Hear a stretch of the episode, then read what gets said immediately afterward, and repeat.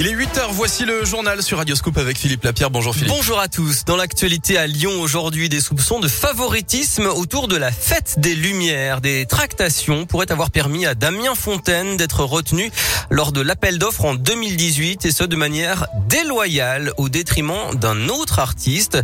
Le scénographe euh, qui signe d'ailleurs en ce moment un son et lumière à la cathédrale Saint-Jean conteste avoir bénéficié de renseignements. En tout cas, le parquet de Lyon a ouvert une enquête préliminaire.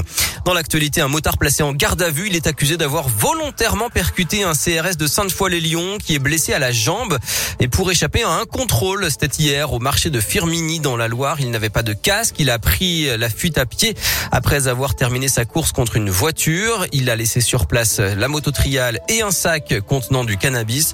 Ce motard âgé d'une vingtaine d'années, connu de la justice, a finalement été arrêté un petit peu plus tard dans l'après-midi et son passager, lui, est toujours recherché. Les suites de la manif contre le pass sanitaire en août dernier à Lyon avec des violences. Le tribunal a relaxé trois militants de l'ultra-gauche hier, mais quatre autres ont été condamnés à des amendes de 300 euros. Des manifestants s'en étaient pris à, trois militants présumés de l'extrême droite en août dernier donc. Le calvaire de cinq femmes à Lyon, leur bus Blablacar Paris-Genève dans la nuit de samedi à dimanche a loupé la correspondance à Perrache et Blablacar a tenté sans succès toute la nuit de trouver un hôtel, un train ou un taxi. Les jeunes femmes ont dû patienter dehors jusqu'au premier bus à 5h15 du matin. Blablacar promet de les rembourser. Et puis ce drame évité de justesse dans l'un, un petit garçon de 3 ans s'est retrouvé sur le rebord de la fenêtre d'un appartement à 8 mètres de haut hier matin à Oyonnax. Sa mère avait quitté l'appartement quelques minutes seulement pour emmener son frère au centre social selon le progrès. Les voisins ont posé des matelas mais c'est finalement un pompier qui a escaladé jusqu'au deuxième étage en passant par les balcons pour le secourir. Du sport pour se soigner. Une cinquantaine de patients sont accueillis chaque semaine au pavillon sport depuis la rentrée à l'hôpital Femme-Mère-Enfant de Bron. C'est nouveau, un petit gymnase de 100 mètres carrés construit à l'intérieur du centre hospitalier. Léa Dupérin s'y est rendue. Dans les placards, des ballons, des filets, des plots, de quoi s'entraîner à plein de sports différents parce que c'est bon pour la santé mais aussi pour le moral. Léa, coordinatrice en activité physique adaptée. L'idée, c'est pouvoir initier la pratique ici et après que ça devienne un tremplin vers l'extérieur, que les jeunes puissent découvrir ici et ensuite pratiquer dans leur quotidien directement. Un bilan est d'abord mené avec le patient pour savoir ce qu'il a envie de faire. Ensuite, c'est le sport qui s'adapte.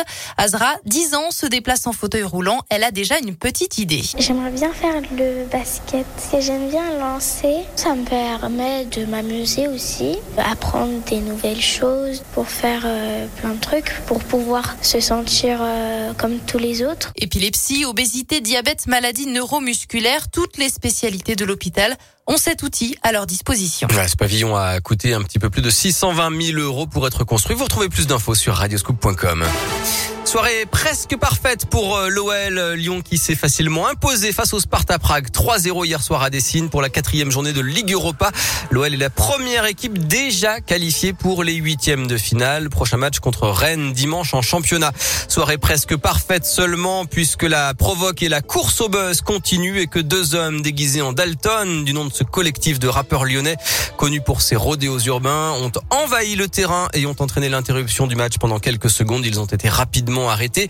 Le club précise que ce ne sont pas des supporters, mais il s'expose à des sanctions de l'UEFA puisque ce n'est pas la première fois que le club est pointé du doigt pour défaut de sécurité dans son stade. Un mot de basket avec la victoire de Lasvel face à Kazan hier à l'Astrobal 85 à 82. Les Villeurbanais confortent leur place dans le top 8 de l'Euroleague. Euh, les Villeurbanais actuellement troisième du classement.